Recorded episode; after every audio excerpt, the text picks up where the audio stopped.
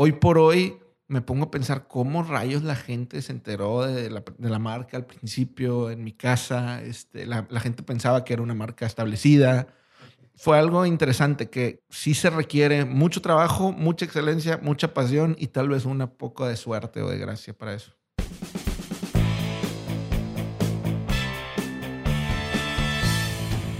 Bienvenidos a Crear o Morir, el podcast donde platicamos con personas que se han atrevido a crear su propia forma de ver el mundo. Esto sin morir en el intento. El día de hoy tenemos el gusto de platicar con Juan Ángel Martínez, fundador de The Food Box, uno de los restaurantes de hamburguesas más popular y exitoso en Monterrey, el cual busca siempre entregar el mejor servicio su secreto está en los valores que transmite a las personas que colaboran en este gran proyecto. Juan Ángel nos platica cómo y dónde nació la idea de dejar atrás su trabajo como su chef en un restaurante muy conocido de la ciudad de Monterrey para emprender su sueño de abrir su propio negocio. También nos habla de los tropiezos que tuvo desde el principio, pero que supo sobrellevar para consolidarse como una de las mejores propuestas del país en un mercado tan competitivo como es el gastronómico. Espero que disfruten el episodio tanto como yo lo hice. Y si alguno de ustedes conoce a alguien que tenga la espinita de dar el salto y empezar su propio negocio de comida o quiere mejorar la experiencia con los clientes, compártele este podcast. Sin duda, la experiencia y los consejos que Juan Ángel nos dio a lo largo del capítulo le serán de muchísima ayuda. Sin más, comenzamos.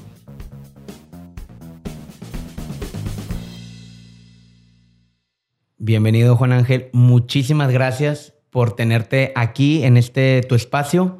Realmente ya llevo semanas buscándote. Ha sido, han sido semanas difíciles para ti, para mí, pero qué bien que ya podemos tener este espacio para platicar un poco y ondear en qué es de Footbox. Muchas gracias, Chema. La orden. Sí, fue una semanita complicada, pero aquí estamos. Pues mira, no quiero empezar directamente de tu negocio sin que la gente conozca un poco de ti. Cuéntanos quién es Juan Ángel.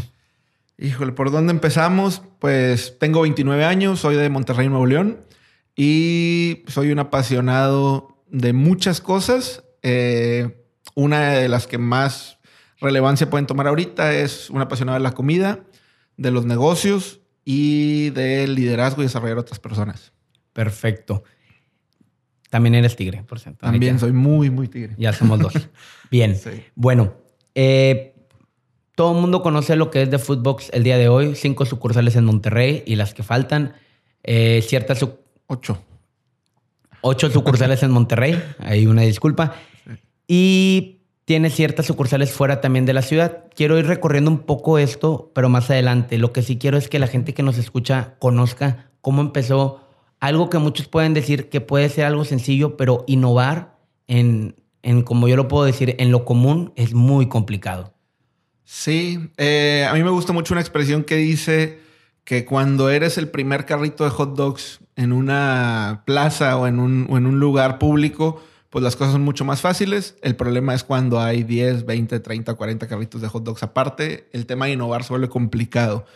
Hamburguesa suena algo muy ordinario, pero eh, la realidad es que sí cuando empezamos, nosotros empezamos en el 2013, había hamburguesas, había jugadores dentro de esta industria, pero no había tal vez eh, lo que hoy sí existe, que era esta hamburguesa diferente, con ingredientes eh, muchísimo más cuidados, locales, recetas más trabajadas, este, sabores diferentes. Normalmente la hamburguesa estaba pensada como la comida rápida o como la hamburguesa al carbón. Entonces, sí había manera de, salirse y desarrollar y, seguimos en eso, buscando la manera de nunca quedarnos igual o, irrelevantes en tema de innovación. 2013, ¿qué edad tenías? 23 años. 23 años. 22, de hecho, cuando, antes de empezar fútbol. 22. ¿Qué andabas haciendo en ese tiempo? ¿Dónde estabas? 22 años, estaba recién de haber renunciado de mi último trabajo. Trabajaba en un restaurante de mariscos como subchef. Este, y pues trabajé en varios restaurantes, me metí de lleno en el tema de, ser este, cocinero, me, apasiona mucho este tema, lo estudié. Eh, trabajé en el extranjero, trabajé en España. Y luego ya en Monterrey, después de tener esas experiencias, llegó un momento en donde dije, este, me gusta, me encanta trabajar aquí, pero, pero quiero algo más, tiene que haber algo más y quiero emprender lo mío. Entonces, así como en las caricaturas este, o en las películas, dije, renuncio, este, tiré ahí el mandil este, y pues ahí, de ahí empezó la historia un poquito. Ok, esa, esa parte es muy, muy interesante porque hay un trasfondo muy chingón que pudiste superar que es antes de renunciar, pues hiciste un plan. Tuviste que tener algo así como, pues, o sea, mínimo una idea bien abstracta en la cabeza y alguien que también te apoyara. ¿Cómo fue? Sí, había, había varias ideas en la cabeza, pero la última que se empezó a materializar más nació de unas conversaciones. Empecé a platicar dentro del mismo trabajo con un compañero de trabajo, el gerente del, del restaurante en donde estaba, y era, oye, ¿qué hacemos? ¿Y qué, qué más pudiéramos hacer? ¿Qué más existe? Este, pues fíjate que yo he tenido estas experiencias en otros lugares, este, fíjate que en Chicago existe esto, en Estados Unidos existe esto otro, y, empezamos a conceptualizar algo eh, que al final del día no, no terminó siendo lo que, lo que hoy por hoy, por ejemplo, nació Footbox conceptualmente, pero sí empezamos a hacer un plan. Este, obviamente la pregunta del millón es dinero, ¿cuánto dinero tienes? ¿Cuánto dinero tengo? Empezamos ahí a sacar este, nuestras canicas y dos, tres pesos y teníamos muy poquito dinero. O sea, yo tenía, bueno, cero dinero. Yo tenía una camioneta que estaba a mi nombre eh, y, y, mi amigo me dijo, yo consigo lo que valga esa camioneta también por ahí. Y vamos a juntar aproximadamente 300 mil pesos como para empezar el, el, proyecto. Dios nos diera a entender cómo. qué difícil. Es tu amigo eh, que estaba trabajando contigo. Digo, los que quieran escuchar un poco también de, de Juan Ángel, hay otros podcasts, vamos a ondear también en esto, pero para la audiencia. Te dice que no. Me dice que no. Me dice que sí, y luego, que sí, y luego que sí, y luego de repente nada. De esa que te dan largas, sí, y ya como eh. que te dejan de contestar y yo, no, no que le dice, ya empiezo a leerte mal. Y ya, ya, renunciaste y yo ya había vendido la camioneta, ni siquiera la vendí tan bien por la urgencia de ya lo, que sea, me urge. Y de pronto pues ya no los mensajes, ya no los correos, ya no nada. Hasta que me dijo, no, ¿sabes qué? Yo no puedo, es mucho riesgo para mí, eh, tengo yo un tema personal y yo no, yo no voy a avanzar con esto. Eh, y me quedé, este, pues como el perro de las dos tortas, diciendo, pues ya renuncié. Este, pero si con el 100% del capital que teníamos planeado no se armaba un sándwich, con, con, el 50 menos. Entonces, sí, soy sincero, regresé a mi, a mi trabajo y dije, dijo mi mamá que siempre no. ¿Y qué te dijeron? Este, no, pues, bienvenido, gracias ah, a Dios. Había, hecho, había, hecho, buen jale. Ah, qué bien que te dieron las este, puertas. Pero ya, ya, la, ya la cosquilla estaba dentro de mí, ya no había vuelta atrás. Cuando tú traes metido un sueño o el tema de emprender, se vuelve como un... No puedes estar tranquilo en, en, una estructura tradicional que, que le respeto mucho y que claro que creo que alguien puede crecer dentro de una empresa pero ya habiendo eh, eh, experimentado este tema creativo y estando cerca de materializar algo, yo dije, esto lo tengo que hacer sí o sí o sí. Y volví a renunciar. Volví a renunciar. este, no te renuncio una, son dos. Una semana después. Entonces medio que me odiaron, pero lo hice.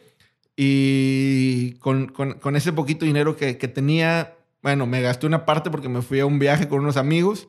Eh, y en ese viaje para mí fue un, un momento importante porque tengo esta experiencia en donde en un estadio de fútbol americano reparten 60 mil cajas de comida en un congreso y, ver la logística de eso y yo recibir mi cajita de comida fue para mí un eureka, es decir, no tengo la lana para poner un restaurante, para tener el capital de trabajo, la nómina, la cocina profesional, todo lo que involucra poner un restaurante de lleno, que estamos hablando de millones de pesos. Dije, pero mi mamá siempre me había puesto gorro de poner algo en la casa, yo nunca le había tomado la palabra, lo último que quieres es trabajar en, casa. y con tu mamá ahí, que la quieres mucho, pero pues quieres salirte de la casa. Pero regresé y dije, dije le voy a tomar la palabra y, voy a hacer eh, un buen producto, lo voy a desarrollar. Eh, había cierta tendencia, digo, siempre ha existido el servicio a domicilio, pero, pero empecé a entender un modelo en donde dije, bueno, pues vamos a hacer algo 100% servicio a domicilio, bien hecho, bien presentado, con una marca fregona, con una buena estrategia de comunicación.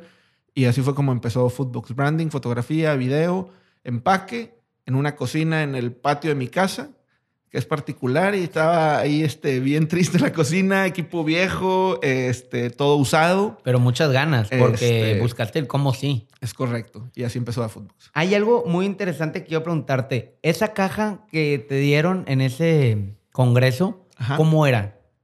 Era una caja. ¿Qué te llamó la atención de esa caja? Era muy, muy simple. Este, era la marca de, de ese restaurante en Estados Unidos es muy grande, se llama Jason's Deli.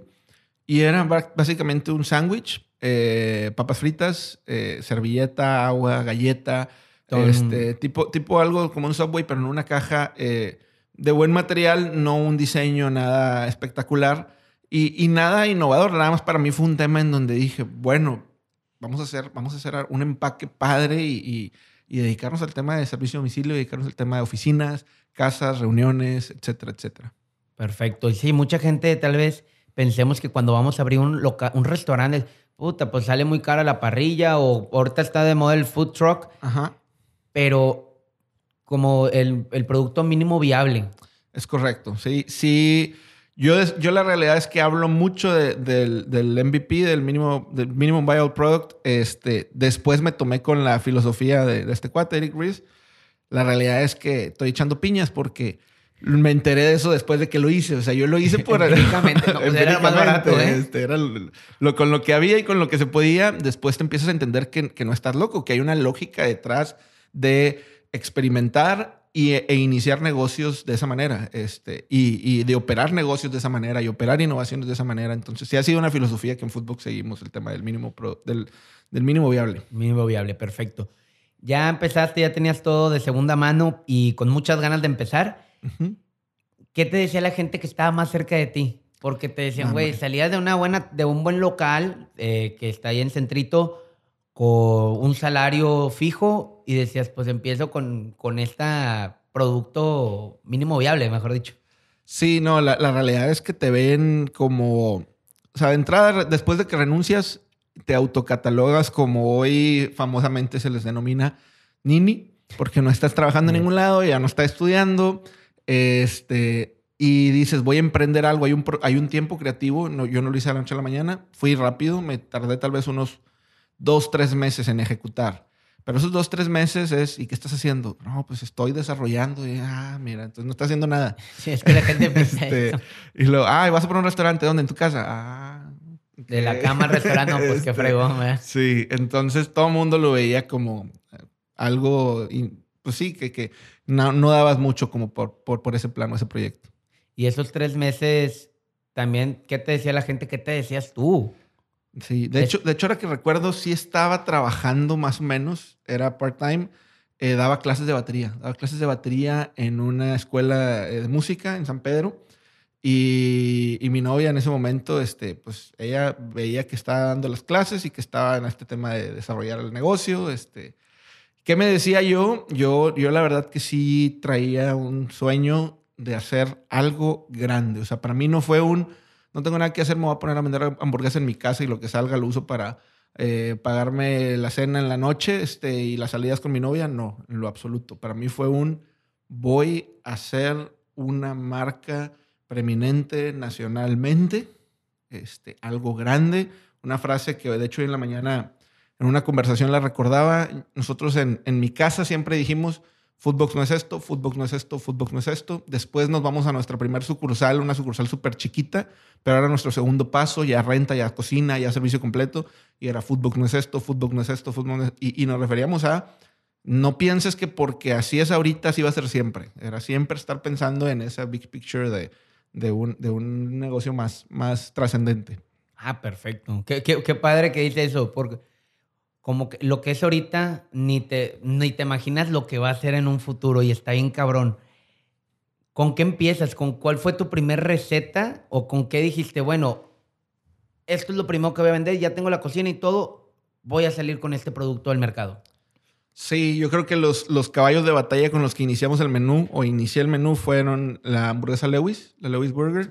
Eh, hice varias pruebas, inspirado ahí por, por Marshall en How I Met Your Mother. Sí. Estaba buscando esa hamburguesa que te hiciera eh, decir, eh, es mucho más que una hamburguesa. Hice muchas hamburguesas y terminé con esa. De hecho, al inicio de Footbox solamente existía esa hamburguesa.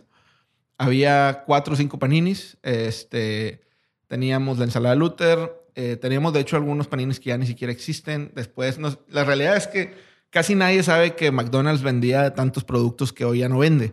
Ah, Este, Yo creo que, yo creo que en el, en el futuro también la gente Va a nunca, pasar lo mismo con ustedes. nunca se va a imaginar que nosotros vendimos burritos. Este, Escuché que dicen que la gente quiere que regresen esos burritos. Vendíamos wraps eh, de camarón, de arrachera. Eh, buen, no, no es porque sean mis hijos, pero están muy, muy, muy buenos. Y los quitamos por un tema operativo. Este, pero sí, empezó con una hamburguesa y después eh, dos hamburguesas y después tres. Ahorita creo que son como nueve, diez hamburguesas en el menú.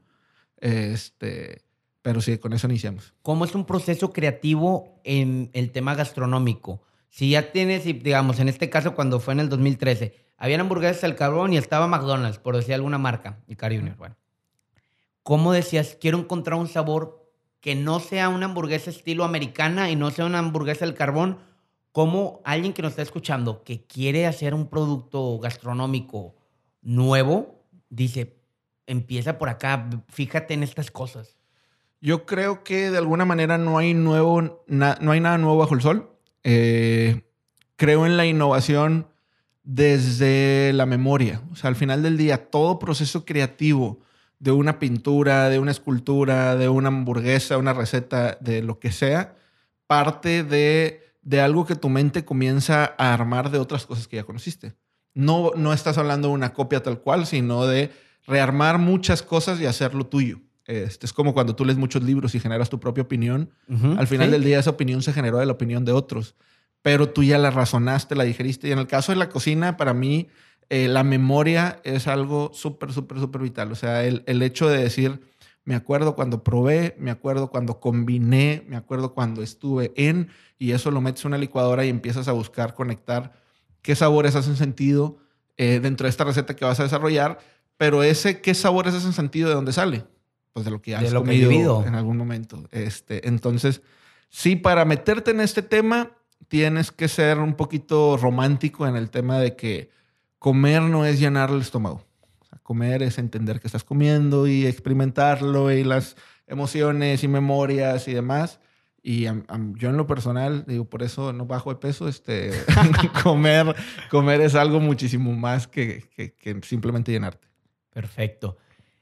Ahí fuiste vangu- vanguardista, fuiste pionero en un sistema que, que tal vez tú dices, eh, Black Kitchen, como se puede conocer ahorita, que Ujú. no nos quedamos en el, no tengo un local, voy a empezar en mi casa y buscaste la forma sin, ahora sí la gente que nos escucha, no había Uber, no había Rappi, no habían plataformas que te ayudaran, pero pues, ¿cómo, cómo fue ese primer de, cómo reparto este producto que ya tengo? Sí, la realidad es que eh, en el tema de, de- servicio domicilio, de delivery, pues la realidad es que antes estaba más limitado hacia cierto tipo de productos. Este, Tenías que tener tus propios motociclistas Ten- muchas veces. tenías que tener motos, tenías que lidiar con los repartidores, que lidiar con repartidores es toda una ciencia. Eh, y, y llegó un momento en donde para mí fue, volvemos a lo mismo, muy lógico de, pues, de qué opciones hay. En ese momento existían estas empresas que te cobraban por reparto. Este, no eran tus motos, no eran tus repartidores, te cobraban por X número de repartos a la semana y tú les pagabas ese variable. Eh, pero sí, hoy en día hay toda una tendencia y todo un movimiento acerca de este fenómeno que le llaman que si dark kitchens, ghost kitchens, black kitchens, lo que queramos, virtual Kitchen. kitchens. Este. Sí. El tema son eh, restaurantes que no tienen una fachada visualmente accesible para el cliente, que tú no sabes de alguna manera o no es tan obvio dónde está el lugar, pero lo ves en una plataforma digital. Lo ves en Uber Eats, lo ves en Rappi, lo ves en e-commerce. Este, y, y la realidad es que hoy en día que vivimos en ese mundo digital, pues es, es, un, es, un, es un nuevo modelo de operación de un, de un restaurante que para mí en ese momento, 2013, sin la existencia de Rappi, imagínate, Rappi valuada ya arriba del billón de dólares el año pasado, eh, hace cuatro años no existía. Entonces, Sí, no, y ahorita el- no podemos vivir sin Rappi mucha- muchas de las personas. Exactamente. Entonces, los tiempos han cambiado, pero turbo, turbo, turbo. Eh, para nosotros, nosotros vivimos ese ciclo de, de utilizar estas empresitas y luego comprar nuestra primer moto y luego comprar nuestras varias motos, tener nuestra flotilla de repartidores, darnos cuenta que no era el modelo, empezar a, a outsourcearlo hasta, hasta ir entendiendo bastante ese modelo. Ya más de seis años ahí en, ese tema. Claro. ¿Cuándo fue que Footbox, antes de pasar, o tal vez corrígeme si me equivoco, ¿cuándo fue ese primer boom que tuvo Footbox en, el, en la vida pública de Monterrey? Porque hay un antes y un después. Tú sabes, un día, una semana que como que de la nada empezó a llover más clientes por, como dicen, Friends, Food, Friends and Family son los primeros que llegan. Ajá. Y, pero llega un punto donde dices, ¿y tú dónde? ¿Quién te recomendó? ¿Cómo llegaste a mí? Sí, fíjate que, que así como lo dices tan claro de un antes y después así súper drástico, sí te puedo decir varios, pero me confundo un poco porque, porque fueron varios. O sea, la, realidad es, uno se va volviendo e intentas no hacerlo, te vas volviendo más frío conforme el, negocio crece y, y, ya no son 10 clientes, ya no son 100 clientes, ya no son 1000 clientes, son cientos de miles. Eh, empiezas como que a, a, a, ver mucho más frío los números y a, valorar un poco menos ese 1, 2, 3, 4, 5 clientes. Para mi experiencia, no hubo un momento en Footbox en donde no nos sintiéramos este, llenos, llenos de, de llamadas, de pedidos, que tal vez en mi casa eran 20 pedidos, pero para mí eran 2000. Sí, claro. Y luego ya en el restaurante eran 50, 80 pedidos, pero para mí eran 3000. Y ahorita son 500, 1000 y para mí son 100 mil. Entonces, eh, eh, ha sido ese tema en donde, eh, de alguna manera, pues un poco providencial, gracia, mágica, si le quieres llamar, este, pero, pero la gente se enteró, se corrió la voz. O sea, hoy por hoy me pongo a pensar cómo rayos la gente se enteró de la, de la marca al principio en mi casa. Este, la, la, gente pensaba que era una marca establecida. eh, fue, algo, fue algo interesante que, que sí se requiere mucho trabajo, mucha excelencia, mucha pasión y tal vez una poco de suerte o de gracia para eso. Muy bien. Y es algo que dice, es, está muy, muy interesante. El tema de la frialdad cuando las empresas crecen tanto con los clientes como la gente con la que trabajas. ¿Cómo le ha hecho Foodbox para mantenerse cálido en, en el, en un mundo tan frío de, de, tantos restaurantes? ¿Cómo le hacen ustedes? Pues nace, nace del liderazgo de cada uno de los que estamos dirigiendo este negocio. A mí en lo personal me impactó mucho la vez que, que leí este libro y esta frase de Howard Schultz, el, el fundador de, bueno, no el fundador, el, el director y, y, pieza clave más importante de Starbucks, este, porque él adquirió Starbucks en su momento, él tiene un libro que se llama One Cup at a Time, una taza a la vez. Entonces te pones a pensar al mundo macro y con todos lo, los detractores que puede haber gente que ame o que odie Starbucks, pero 20 mil, más de 20 mil tiendas. Más de 20 mil tiendas. Más de 20, o sea, tú dices, a nivel... uno es un reto, tener cinco es una locura, tener 10, 12, 15 sucursales. Este, te... y, y todavía, espérate, fuera de tu continente, fuera de sí. tu país, otros idiomas, o sea, hay que ponerlo en macro. Entonces dices, 20 mil y cacho de sucursales, ¿cómo le haces para eso que acabas de preguntar? Y él dice, tienes que pensar y ver una hamburguesa a la vez, una taza a la vez. O sea, cada cliente es valioso. Eh, yo creo que hay personas que lo han podido experimentar. Eh, probablemente hay quienes no, yo creo que son las menos, pero muchísimas personas han experimentado tanto en sucursal como en redes sociales, en una conversación con nosotros como marca, que si algo salió mal, nos vamos a desvivir por buscar la manera de compensarlo, arreglarlo. O sea, para nosotros ese único cliente es importante y dices, ¿cómo le haces? Pues recordándolo y recordándolo y recordándolo. Este, y, y es algo súper padre que en las sucursales también busquen ese cómo eh, si algo fallamos, eh, reaccionar. Y obviamente el ideal es, es, buscar que la experiencia de cada cliente sea la mejor posible, que verdaderamente eh, vislumbremos y dimensionemos al cliente como, como ese cliente que cuando llegaba a Tanará chiquito, que fue nuestra primera sucursal, en el segundo piso. En el segundo piso lo atendía yo. Entonces lo atendía yo y yo podía ver si le gustó, si sonrió, si dejó a la mitad, si se cumplió toda la... Y yo podía hacer todo lo posible para que esa experiencia fuera única. Bueno, tienes que transmitir ese, cuidado, esa cultura, ese me importa a mí que yo soy el dueño, que le importe a todos los que están dentro de la organización. Y yo creo que no somos perfectos, pero sí lo hemos hecho y sí hay una cultura dentro de Footbox en donde a un chorro, de la, de, a la gran mayoría de los que somos parte del equipo nos importa demasiado el que la gente se vaya contenta. Wow, wow. Dos cosas que dijiste bien importante. experiencia y cultura. Ya la gente no va a comer a un restaurante o no va a algún lugar si no cree que tenga valores, si no cree que tenga una visión, misión y que más, sí quiero decir que se preocupen porque juntando todo eso, te preocupas por una persona, pero esa experiencia que le das de decir, hay todo un background con esa empresa. Eso lo ha logrado Foodbox a lo largo del tiempo y de qué forma le transmiten a las personas ese cariño que tienen. Sí, ya sé que me dices que, ok, con cada hamburguesa, one cup at a time, one burger at a time. Ajá. Pero, ay, ¿cómo te lo puedo explicar, compadre? Tiempo. Es que se me fue. es la idea. Pero va, va en esa, quiero hablar de la experiencia que trae el, el ir a fútbol, no nada más es ir por tu hamburguesa y sentarte en una silla, eso es generar toda una experiencia de consumo. El, el love brand, que la gente se enganche con la marca más del producto. Esa experiencia de consumo. Estamos hablando de experiencia y cultura que hay en fútbol. ¿Cómo le hacen ustedes para que la gente al entrar no nada más se siente en una mesa y vea una hamburguesa y coma y se vaya, sino que haya una experiencia en todo su consumo? Híjole, pues ha sido un tema eh, también dinámico y de ir mejorando. No te puedo decir que siempre eh, fue así. Hemos ido mejorando y cada día queremos ser mejores en el tema de la experiencia. Pero también todo nace de cómo tú cómo trates al equipo. Si tú tratas bien al equipo, si tú, te, si tú cuidas a las personas que somos parte de, este, de esta organización, si tú los valoras a ellos, ellos van a valorar al cliente. Si tú eres mezquino, frío. Este, si tú ves a los empleados, por ejemplo, que es una palabra que nosotros no usamos, eh, para nosotros son parte de nuestro equipo, son colaboradores. Pero si tú en una empresa ves a la gente como empleado, como un número, pues ellos van a ver al cliente como un número. Lo van a ver con signo de pesos de la propina y de la transacción y de vete rápido porque yo aquí vengo a trabajar y vengo a trabajar horas y vengo a sacar un sueldo. Pero nosotros, por ejemplo, una frase que usamos desde el día cero es mucho más que una hamburguesa, es, mucho más que una hamburguesa, es mucho más que un cliente, es mucho más que, que simplemente una transacción.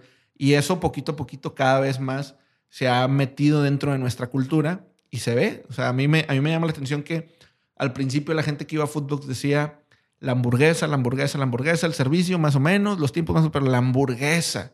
Y hoy la gente dice lo mismo, gracias a Dios, de la hamburguesa, pero dice es que los chavos, y son bien amables, y son bien atentos, y es que son bien buena onda, y es que la marca, y es...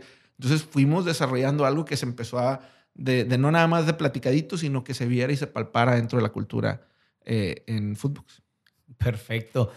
Y tus trabajadores, eso es bien, bien fregón y ya sé que te lo han preguntado y te lo van a seguir preguntando, no te preocupes. ¿Por qué los domingos no abren? Siendo que en una industria tan competitiva como es la de la comida, sí. el domingo pues es cuando es el día de descanso de casi todos.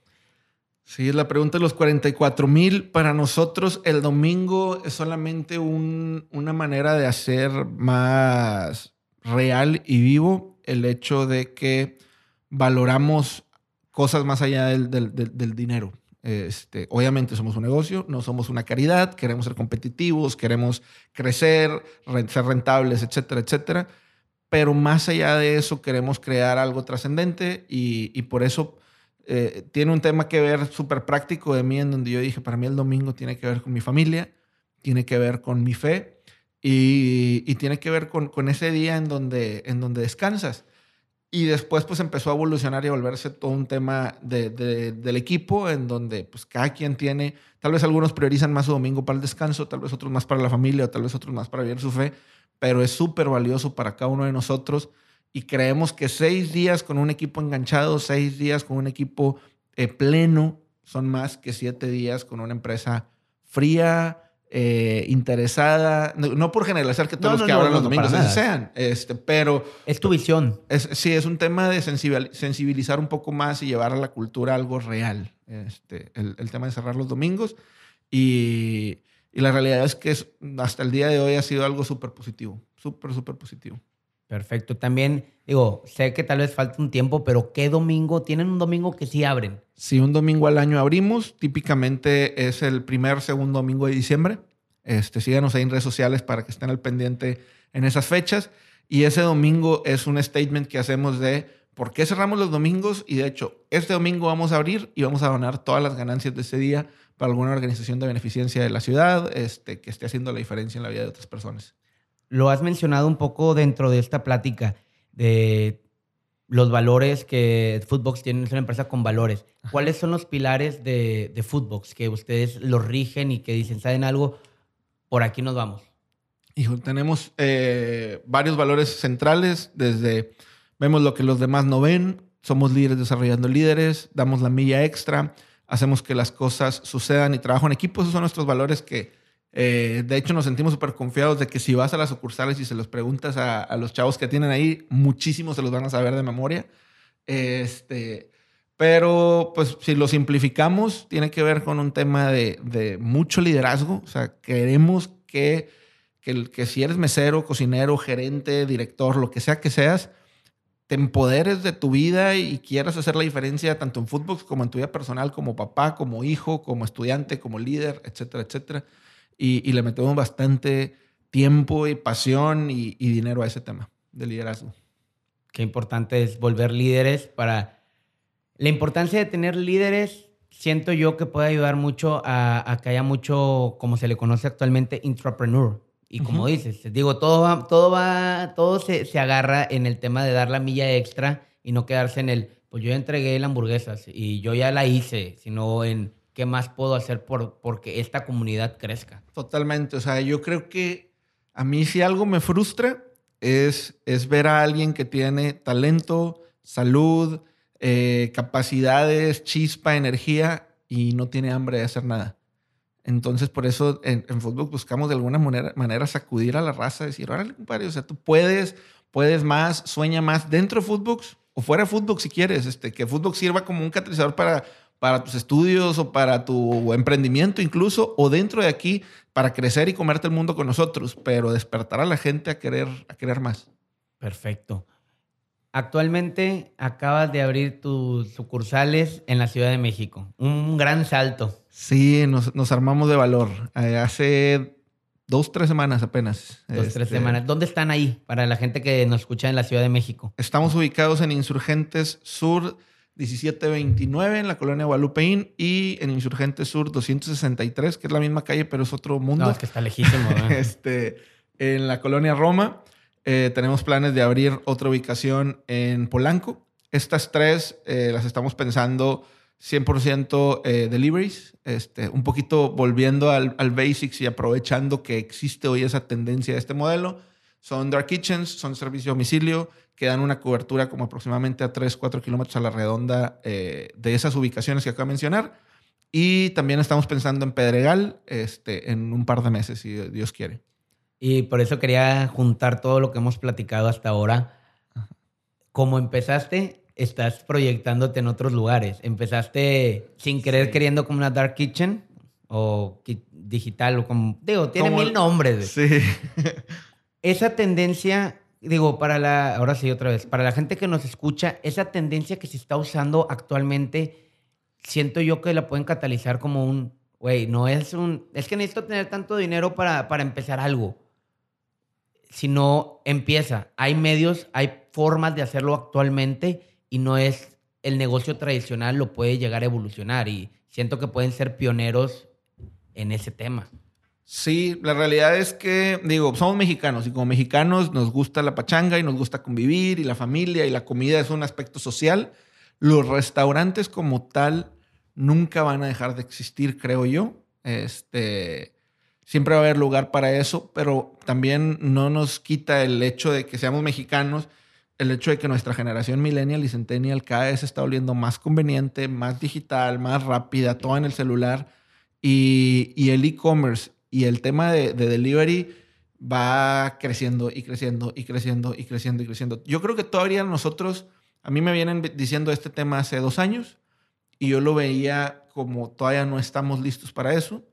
Hoy ya nos lanzamos y yo creo que todavía no está en su punto más álgido y mucha gente que se aviente se va, lo, va a sufrir un poquito porque es algo que, que, ahorita todavía va a ser eh, no tan grande, pero la tendencia va hacia que un día esto va a ser el consumo del 55% de, de, de, la industria restaurantera. Ah, este, Yo, yo creo. Me estoy echando un balazo en el pie de alguna manera de, de incentivar esto. Eh, la realidad es que en tema de real estate es un show y, no, y va a generar una revolución. Ya está generando. Este, pero, pero sí, es una manera en donde Goliat y David, este, muy claro, con las, con, con las cadenas restauranteras muy grandes, pues de pronto un Alsea tiene como competidor a un Foodbox o un Foodbox tiene competidor a un Pepito que acaba de empezar como en su momento yo empecé. Claro, y este ahora sí es como, está la competencia, es que no es lo mismo tener como es un, un Alsea al lado tuyo o que el Alsea puede estar en la plaza de moda y tiene pues, el mejor lugar para, para que consuman. Pues ya era Pagando 300 mil pesos de renta con 15 meses de guante este, y 35 empleados. Este, sí, no, no, no. Y le dices al, al, que tiene el mejor pollo de la ciudad, ponte al lado y te va, pero no te va a alcanzar. Y ahorita eso, y gracias por decírmelo porque me, me abriste la cabeza ahorita de... Se va a hacer una competencia un poco más leal. O, va, o no leal, pero vas a permitir que el pequeño pueda pelear con David contra Goliat, como tú lo estás diciendo. Sí, yo creo que en general en esta industria las barreras de entrada de capital siempre han sido bajas. Eh, no, no es como poner una fábrica que ocupes 20, 30, 40, 50 millones de pesos o más. Este, ocupas tal vez 500 mil pesos, un millón, dos millones, tres millones, que no todo el mundo tiene, pero en México hay de dónde conseguirlos. Pero ahora se van a volver más bajas a volver más bajas y eso va a hacer probablemente que haya chorro mil competidores este, y pues un poco la supervivencia del más apto, este, selección natural. Va a haber bastantes eh, bajas en la guerra y, y ¿quiénes se van a quedar? Al final del día, el consumidor, siempre lo he dicho, tiene un bullshit detector. Este, a la primera no, pero lo va a... Sí, eventualmente el mercado se autorregula, eventualmente el mercado se queda tanto los restaurantes que ofrecen una, una, experiencia integral, tanto los deliveries. No se trata de ser delivery por ser delivery. Yo, yo, desde un inicio dije, voy a ofrecer un producto fregón, con un empaque fregón, con una marca fregona. Y de alguna manera, si hoy en día volvemos a seguir apostando, nosotros vamos a apostar por los dos caminos, no nada más por el camino digital. Eh, Dios dirá el tiempo y cómo evolucionan los mercados, pero si la vamos a dar por el digital, le tienes que dar súper bien y preeminente y cuidando la calidad y volviéndote un perro de que eh, verdaderamente la experiencia sea la mejor posible. Y claro, y es lo que tú es lo que tú dices, la experiencia, no nada más decir, bueno, me meto en el mundo digital y ya empiezo a vender. Tú tienes una historia, tienes un background, tienes ya una validación social en el mercado. Y quiero dejarlo como tip para las personas que, que quieren decir, es que, pues, pues, sí, él pudo conseguir tanto dinero. Pues la verdad, vendiste una camioneta y con lo que pudiste y le buscaste el cómo sí, no el cómo no. Pero la gente que todavía no puede con, con cierto capital, vende experiencias. Tú al final del día, la caja que viste en Chicago, la, la tropicalizaste, hiciste una tuya y ese es también el sello de Footbox. Sí, la experiencia que tiene ver esa caja es única, es icónica y, sí, tal vez. Te cuenta una historia. Totalmente. Y tal vez nos está escuchando gente que trae esta cosquilla con el emprendimiento ya sea gastronómico o el que sea, ¿qué te puedes llevar un poquito, yo creo, de, este tema de, nuestra experiencia con el Minimum Viable Product, con el e-commerce, con las dark kitchens, con lo, que hemos vivido hasta el día de hoy? Es que es lo que, lo que acabas de decir, buscar el cómo sí. O sea, la realidad es que, eh, por ejemplo, para... Fue, digo, no es, no es nada nuevo y, gracias a Dios he ido muchas veces, tengo familia allá pero ahora que he estado más en Ciudad de México, te quedas impresionado de la cantidad de, comercio informal que hay, pero más allá de ese tema de que la gente dice, oye, pues no tengo trabajo, no tengo dinero, pues algo a vender algo. Este, algo se desea. Y, y, se vende y es buscar el, el, el, fallar, el cómo sí, el probar. Entonces, en el modelo, en la industria que sea, busca esos modelos eh, de poco capital de inversión en donde puedas probar tu hipótesis y verdaderamente si sí es cierto que lo que tú quieres plantear. Yo, yo en ese momento yo dije hace siete años casi, Monterrey necesita una hamburguesa diferente. Eh, tú tal vez ahorita dices que Monterrey o que México o que el mundo necesita X cosa. No te des cuenta de si estás en lo correcto o en lo incorrecto con 5 millones de pesos. Date cuenta de si estás en lo correcto o en lo incorrecto con cero pesos si es posible, y si es posible con 10 mil, con 10 mil, y si es posible con 100 mil. Con lo mínimo con lo que puedas probar si verdaderamente tu hipótesis es cierta, eso haz. No tengo los cines este, gastando de más. Y que tampoco te detenga el decir, es que no tengo los 5 millones. Empieza vendiendo una hamburguesa a la vez. Es correcto. Juan Ángel, pasamos a la parte de preguntas y respuestas. Ok. Son preguntas que puedes contestar tan, te puedes explayar tanto como tú quieras o contestar lo más corto que quieras. Vamos a ver. Primer pregunta, ¿qué es lo que más valoras en una persona? Uf, ¿qué es lo que más valora en una persona? Integridad. Este, que, que lo que dice ser sea. Este, entonces valoro mucho la integridad y los valores de las personas. Y, y también eso que te acabo de mencionar ahorita, hambre. O sea, alguien que sea así como que este, no quiera nada en la vida y es, no, es, difícil trabajar con personas que no tienen hambre. ¿Filosofía de vida? Filosofía de vida. Eh, híjoles. Es amplio. Yo creo en, Yo soy alguien que tiene bastante eh, fe en Dios.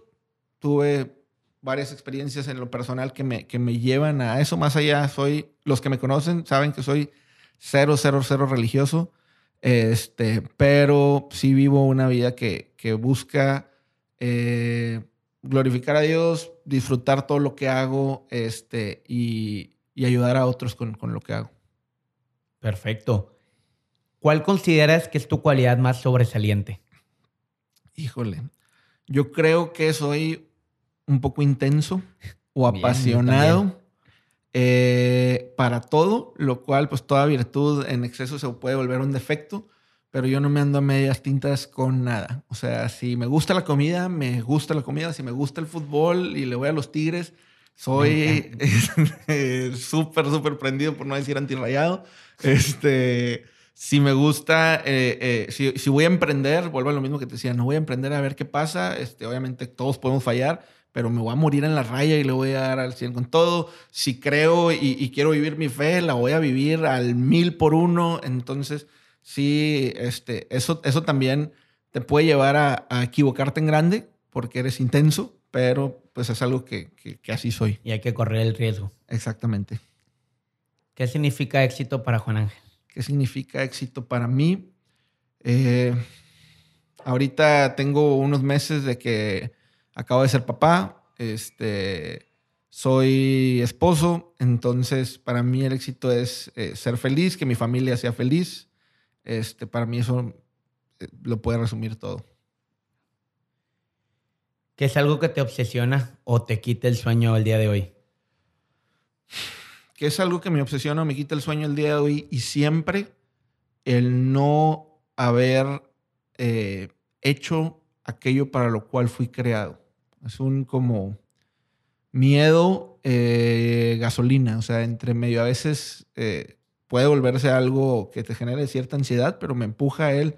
Si la vida, llámale tú la vida, yo le llamo Dios, si Dios te dio X dones y X talentos y X relaciones, este, que no las haya aprovechado sería mi más grande fracaso.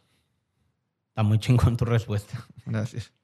¿Qué consejo le darías a las personas que quieren empezar y Quería poner un restaurante en esta pregunta, pero viéndolo como es fútbol. Un negocio, ¿cómo cambiar, innovar en un negocio tradicional? Híjole, hay temas muy técnicos. Este, si te vas a un tema técnico y aburrido, por ejemplo, eh, una herramienta útil puede ser la, estrategia, del Océano Azul. Que la estrategia del Océano Azul es es quitarle algo eh, o moverle algo mínimo a un modelo que ya existe y sacarlo de esa competencia. Pero más allá de eso es eh, atreverte a equivocar, pensar fuera de la caja. Este, y, yo ahorita decía, no hay, no, no hay nada nuevo bajo el sol. La realidad es que todo es una composición de experiencias o memorias que tú ya tuviste pero al final del día es una es, tu experiencia, es, es, todas esas 4, 5, 10, 20 ciudades o, platillos o marcas o referencias visuales o podcast que has oído, lo que va a ser tu podcast, pero no lo hagas igual a uno. Correcto. ¿Me explico? Mete la licuadora esas 20, 30, 40, 50 cosas que has experimentado y esa licuadora es tu mente, tu creatividad, tu innovación, pero no hagas un copy-paste de algo que ya existe. Llámese restaurante, marca, este, podcast, cuenta de Instagram o lo que sea, busca, busca verdaderamente diferenciarte y hacer algo único que sea tu propia voz. Y para terminar, ¿hay algo que no te haya preguntado que te hubiera gustado platicar? Híjole, creo, creo que platicamos muchas cosas. Este, que pues, pues nada, digo, al final del día lo dije, pero que Footbox no era, no es mi casa, Footbox no era tan era. Footbox no es lo que es ahorita. Seguimos todavía eh, ideando, soñando y visionando con más. No llenamos, este, no, tenemos, no tenemos llenadera y, y, queremos, no te digo que ha sido fácil, no te digo que todo es perfecto, pero queremos, queremos más. Estos primeros pasos que vimos en Ciudad de México los consideramos un iniciar como para tomar paso 3, paso 4, paso 5, paso 6 y, y tenemos bastantes planes y sueños en el corto mediano plazo. Juan Ángel, muchas gracias por tu tiempo, gracias por estar en este capítulo. Me encantó y espero que los que nos escuchen también les gustan tanto como yo. Muchas gracias, saludos a todos.